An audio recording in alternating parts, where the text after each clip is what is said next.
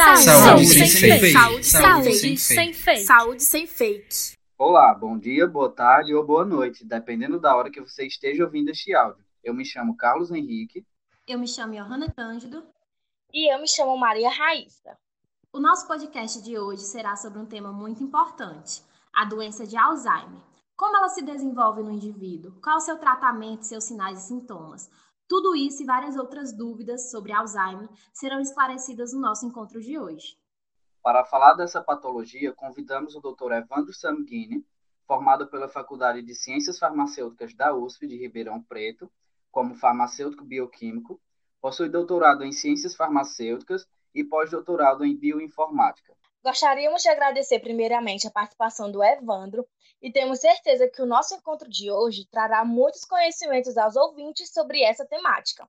Evandro, sabemos que a doença de Alzheimer possui diversos níveis de acometimento. Sendo assim, poderia nos falar qual a real definição do Alzheimer e quais sinais e sintomas são observados de acordo com o grau de acometimento?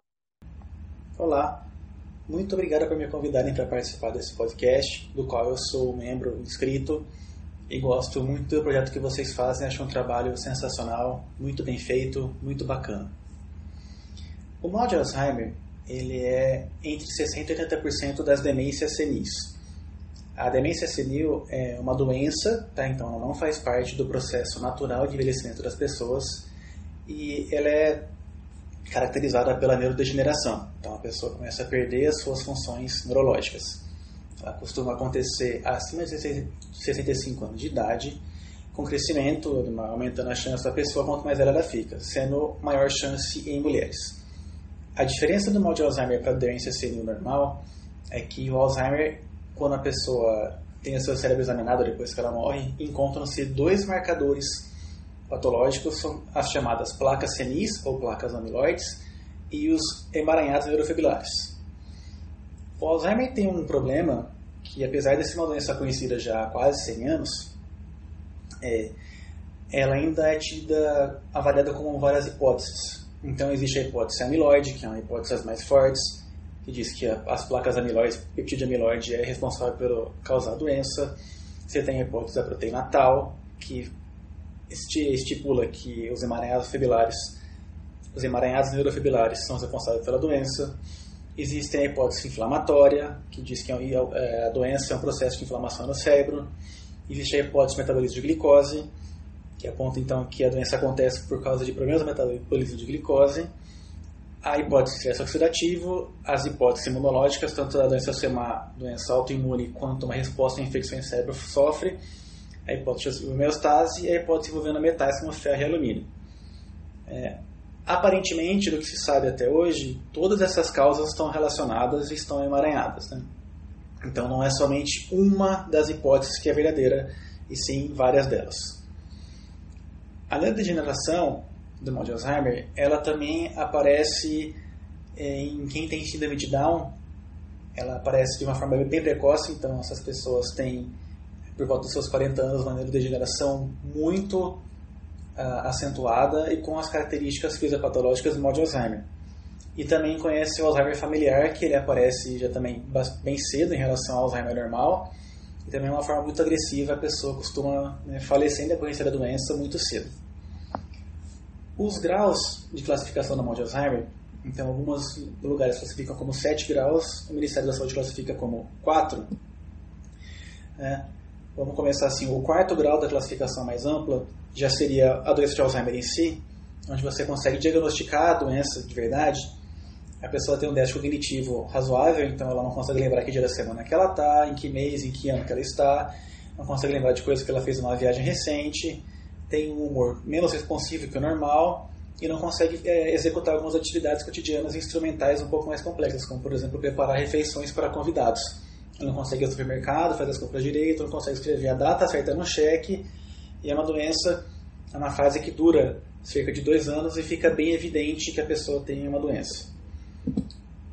A próxima fase seria o Alzheimer moderado, onde ela tem um déficit cognitivo um pouco maior, onde já começa a ser perigoso para apropriado dessa pessoa em sociedade, então ela tem dificuldade para escolher que roupa que ela vai vestir, algumas ficam dias sem trocar de roupa, algumas pessoas né, não usam roupas e saem na rua, essa pessoa não consegue mais pagar suas contas, não consegue escolher o que ela vai comer, tem a memória bastante prejudicada comportamentos inadequados como agressividade e desconfiança. É uma duração estimada em cerca de um ano e meio. E já começa aqui a pessoa a depender de cuidado de uma pessoa extra né, para poder ter sua vida normal. E esse é um grande problema de mal de Alzheimer causa para a sociedade, que não só a pessoa sofre pela doença, mas às vezes uma pessoa da família também tem que se dedicar a cuidar dessa pessoa, ou essa pessoa precisa ter cuidado né, de uma instituição de saúde. O próximo grau do Alzheimer é o chamado moderadamente severo, que ele depois pode ser dividido em várias subcategorias, onde a pessoa tem muita dificuldade em executar atividades cotidianas, como por exemplo ela se vestir, tomar banho sozinha, regular a temperatura do banho, escovar os dentes, ela não consegue mais se limpar, ela não sabe se ela joga o papel no lixo, ou no vaso, ou no chão, evoluindo para casos de incontinência urinária e incontinência fecal, né, problemas de fala, depois reconhecimento de parentes, cônjuges, mudanças severas de humor, né, que não são só pela doença, que existe uma causa neurológica para isso, mas também pela percepção de que tem algo errado com a pessoa e ela não entende o que, que é. Essa fase também tem uma duração de cerca de dois anos. E a última fase, que é o Alzheimer severo, onde a pessoa tem graves dificuldades de fala, chegando até a perder a fala, tem uma dificuldade muito grande para se locomover independentemente, evoluindo para caso a pessoa não conseguir mais ficar sentada, não conseguir se levantar, não conseguir se locomover de jeito nenhum, é, não conseguir mais deglutir, não conseguir levantar a cabeça, manter a cabeça em pé. Em alguns casos, tendo contraturas musculares, onde ela fica com a mão fechada, o braço fechado, e a tentativa de se abrir o braço ou a mão causa muita dor na pessoa. Ela tem perda de reflexo, então reflexo patelar, reflexo plantar, pessoa não apresenta mais, e tem uma duração variada, que pode durar poucos anos ou até muitos anos da pessoa em estado praticamente vegetativo. É, geralmente a pessoa morre por doenças a, associadas à, à, idade, como problemas cardíacos, ou então pneumonia, ou então até infecções das escaras provocadas pela pessoa ficar muito tempo deitada. Muitas pessoas não conseguem perceber imediatamente que o indivíduo está no início da patologia, o que leva a um diagnóstico tardio. Quais os exames que já existem disponíveis atualmente que são necessários para descobrir a doença logo no início? Atualmente não existe um diagnóstico precoce da mal de Alzheimer. É, só é tido um diagnóstico certeiro depois que a pessoa morre se examina se é dela na necropsia. Mas conhecendo-se a doença numa fase inicial, pode-se usar então medicamentos que vão atenuar os sintomas, que por enquanto são os únicos tratamentos disponíveis no mercado, e também se acompanhar essa pessoa para que conforme a doença vá progredindo, essa pessoa tenha menos chance de sofrer um acidente, dela cair na rua, dela se perder, dela sofrer um acidente doméstico, e acompanhar mesmo como é que está sendo o progresso da doença né, de forma preventiva. Em alguns casos, até se evitar que a pessoa tenha problemas financeiros porque esqueceu de pagar uma conta, porque levou um golpe financeiro, por exemplo. Os exames atualmente realizados são exames clínicos, então o médico avalia as funções cognitivas, como fala, memória, raciocínio lógico, e existem alguns exames de imagem cerebral, como ressonância magnética funcional, ressonância magnética morfológica, alguns exames que se avaliam marcadores no líquido cérebro espinhal, é, mas ainda assim esses diagnósticos não são 100% precisos. Existe um exame mais avançado que é a ressonância magnética com emissão de pósitrons, só que esse é um exame muito caro e ainda pouco acessível no Brasil. Então é se considerado que o diagnóstico clínico do médico é capaz de apontar com bastante grau de certeza se a pessoa tem Alzheimer ou não. Sabe-se que o exercício físico pode ser um forte aliado no tratamento de diversas patologias e que os maus hábitos, como o sedentarismo, o fumo e o abuso de bebidas alcoólicas, podem acelerar o agravamento de muitas doenças. No caso da doença de Alzheimer, isso se aplica? Sim, o diabético é um fator de risco, então, naquelas hipóteses que eu falei no começo, existe uma correlação de pessoas que têm diabetes com maior chance dessa pessoa ter Alzheimer. É, a questão da pessoa ter hiperlipidemia também está relacionada ao mal de Alzheimer. Uma das causas de Alzheimer é uma pessoa ter uma mutação no gene que codifica uma proteína chamada apolipoproteína E, que é uma proteína que carrega o colesterol pelo corpo, e algumas variantes desse gene fazem com que a pessoa tenha maior chance ou não, até por deposição, às vezes, de placas de gordura no cérebro. A pessoa ter doenças inflamatórias crônicas também aumenta o, a chance dessa pessoa ter doença estresse oxidativo, que pode ser causado pelo cigarro, pela bebida ou por hábitos de, de vida. Né? O álcool também dificulta o processo de limpeza do peptídeo amiloide, processo normal, entre outros causas e, e, problemas que o tabagismo e o alcoolismo causam né, normalmente na pessoa. Né? Além do exercício físico ser importante para aumentar a circulação, redução de colesterol ruim e de promover o melhor funcionamento do cérebro todo, fora outros vários benefícios, é tido como o, o exercício mental. Então, é, existe um estudo epidemiológico mostrando que as pessoas que têm trabalhos que são mentalmente mais elaborados ou pessoas com grau de instrução mais alto costumam ter menor incidência da doença. Porque quanto mais se usa o cérebro, então maior a circulação que acontece de sangue pelo cérebro, promovendo a limpeza das toxinas é, relacionadas à doença e também diminuindo a chance dessa pessoa ter a questão de depósito de gorduras na, na, nos vasos sanguíneos do cérebro, que vai diminuir a circulação assim, e dificultar todo o processo. É, hábitos de vida e alimentares, principalmente, são tidos como muito importantes para se não se desenvolver a doença. Então, a famosa dieta do Mediterrâneo já se mostrou que ela diminui a chance da pessoa também desenvolver a doença. Evandro, sabemos que até então a doença não tem cura, mas existe alguma forma de tratamento que pode retardar os sintomas?